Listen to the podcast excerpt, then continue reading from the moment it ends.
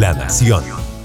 La primera persona profesional en virología con quien yo hablé hace ya su rato, en enero de 2020, para preguntarle acerca del comportamiento de los virus, fue la viróloga costarricense Eugenia Corrales Aguilar. Y ella me dijo una frase que me parece ideal para comenzar este episodio de podcast. Ella me dijo, los virus mutan, es lo más natural. Decir que un virus muta es decir que un virus virusea. Y con este pensamiento quiero arrancar el podcast sobre la variante Delta. Soy Irene Rodríguez, periodista de Ciencia y Salud de la Nación, y esto es Reporteras de COVID.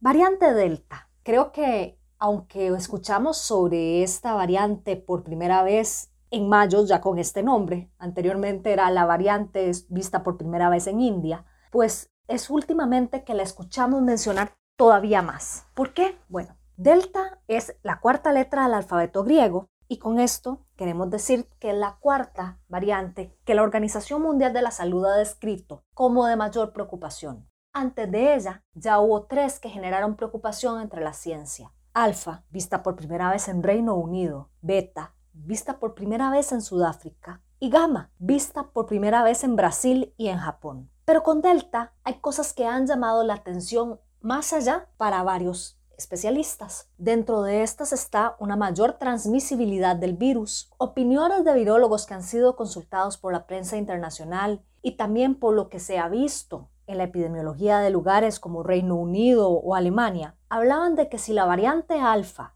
ya era un 50% más transmisible que las primeras variantes que se vieron, con Delta sucedería que es otro 50% más transmisible que alfa, lo cual quiere decir que sería el doble de transmisible.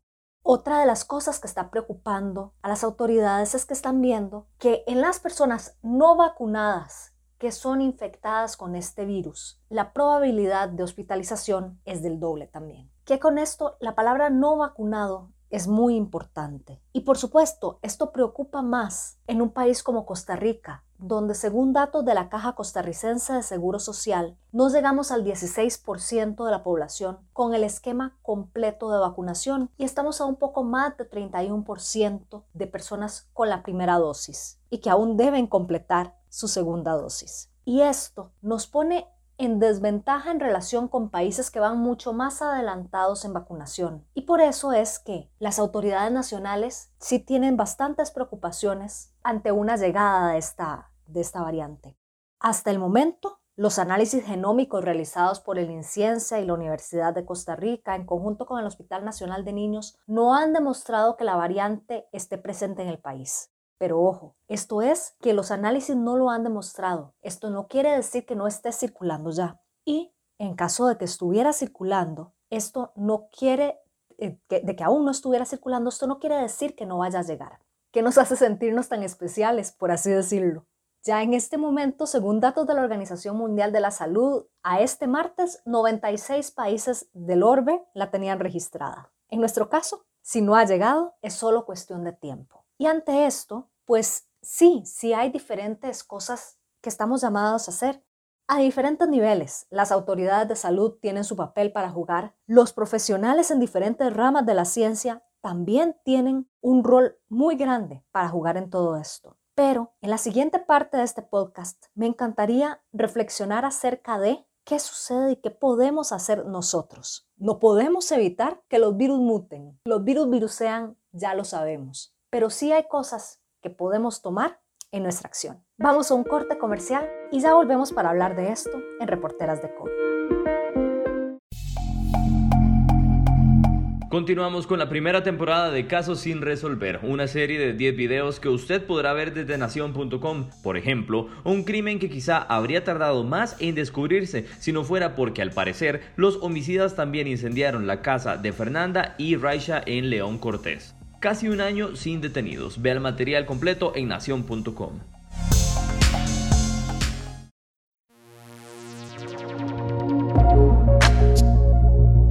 Cuando alguien muere por la COVID-19, a sus seres queridos les inunda un profundo miedo a fallecer por la misma causa. Experimentar esas emociones es natural, pero hay que aprender a detectarlas y a tener control sobre ellas. Este jueves 24 de junio, en un video del proyecto informativo Muerte por COVID, Ayuda para el Duelo, Carolina González, psicóloga especialista en duelo, comenta el tema en nación.com.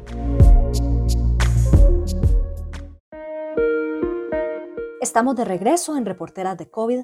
Soy Irene Rodríguez y anteriormente hablábamos de esta variante Delta, que por lo que se ha visto hasta el momento eh, es más transmisible y podría ser un poco más agresiva, aunque no se sabe y hasta el momento no hay datos que puedan decir que sea más mortal. Sí podemos tomar de lógica que cuando un virus es más transmisible, si éste enferma a más personas y más personas pueden transmitirlo, aunque no sea más letal, sí llevará a más personas al hospital y desgraciadamente más personas morirán. Entonces, si no podemos cambiar al virus, porque ya el virus es así, si no podemos tomar decisiones que le corresponden a las autoridades de salud y a los profesionales de ciencia, sí podemos tomar lo que está en nosotros. Y aquí vamos a algo que dijo Mike Ryan, el jefe de emergencias de la Organización Mundial de la Salud. No podemos echarle la culpa al virus de todo. Eso sería lo más fácil y no, de esto no se trata.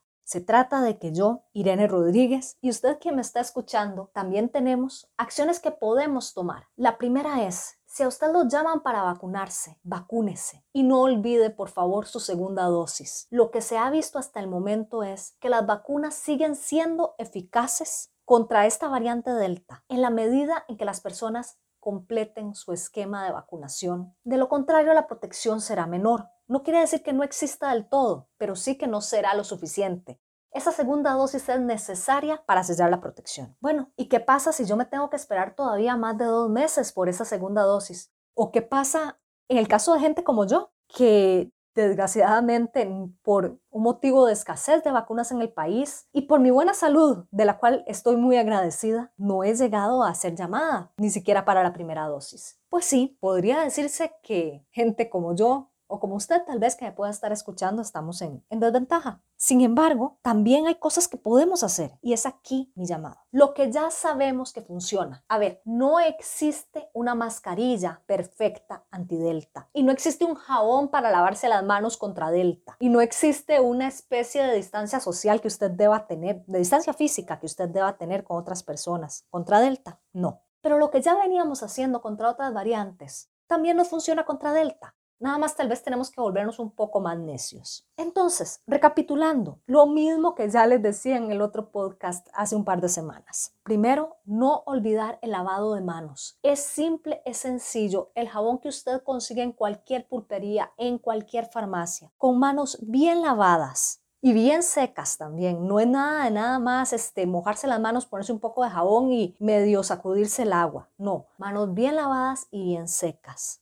ya nos hacen la diferencia. Algo así de simple. La mascarilla y no la mascarilla puesta al trantantán, bien usada. Ni la mejor mascarilla ni la más cara nos va a proteger bien si no la sabemos usar, que nos cubra toda, eh, que nos cubra la nariz, la barbilla y la boca y que esté bien fija, que no se nos esté moviendo. De esta forma vamos a poder bloquear que no nos queden huecos a los lados. De esta forma vamos a poder filtrar mejor. No quiere decir que no vayamos, que, nos vayamos a blindar en un 100%, porque el 100% de blindaje no existe, pero sí que vamos a minimizar los riesgos con esa mascarilla bien fija. El evitar, en la medida de lo posible, los espacios cerrados, pequeños y mal ventilados. Preferir esos espacios abiertos y si tenemos que estar en espacios cerrados, abrir puertas, abrir ventanas, que el aire fluya y en la medida de lo posible estar el menor, la menor cantidad de tiempo posible en este tipo de lugares y permanecer con la menor cantidad de gente posible en ese tipo de lugares. ¿Qué otras cosas también son importantes en esto? Hacerse la prueba si usted considera que es sospechoso del virus. Ahora hay más determinantes para poder no, no son solo la dificultad respiratoria, no es solo la tos, no es solo la fiebre o el dolor de cabeza. Recordemos que desde hace unas cuantas semanas la Caja Costarricense de Seguro Social amplió el rango para poder incluir a más personas sospechosas del virus, para poderles hacer la prueba. Síntomas de diarrea, de vómito y, de, y de náuseas y cosas que tal vez antes podíamos achacar a un virus respiratorio, ahora entran como caso sospechoso de COVID. Hagámonos la prueba si tenemos sospechas de que tenemos el virus. Y si no nos la quieren hacer con estos síntomas, exijámosla, porque ya este conocimiento público en la Caja Costarricense de Seguro Social que se nos debe hacer la prueba por estos casos. Y ante todo, si tenemos este tipo de síntomas, no nos acerquemos a actividades, no pongamos en riesgo a otras personas. ¿Por qué? Porque aunque los virus virusen y Delta esté ahí, y Delta nos esté merodeando para en cuestión de un poco tiempo confirmarse su presencia, la acción de nosotros podrá minimizar el riesgo de infectarnos. Si nosotros le damos espacio al virus, no solo a Delta, a Alfa, a Gamma, a Beta, a cualquiera de las variantes, incluso a las primeras que tuvimos, entre más espacio le demos al virus, más va a virusear, más va a mutar y más va a generar otras variantes.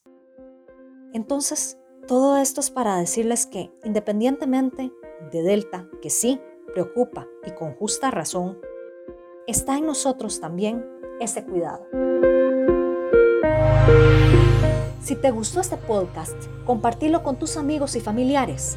Podés escuchar más episodios de Reporteras de COVID en nuestro canal de podcast en La Nación, en Spotify, Apple Podcast, Google Podcast o en tu plataforma de podcast preferida. Este es un producto de La Nación. Soy Irene Rodríguez Salas y estoy apoyada por Maureen Ruiz en edición y producción. Hasta la próxima. La Nación. De la página a sus oídos.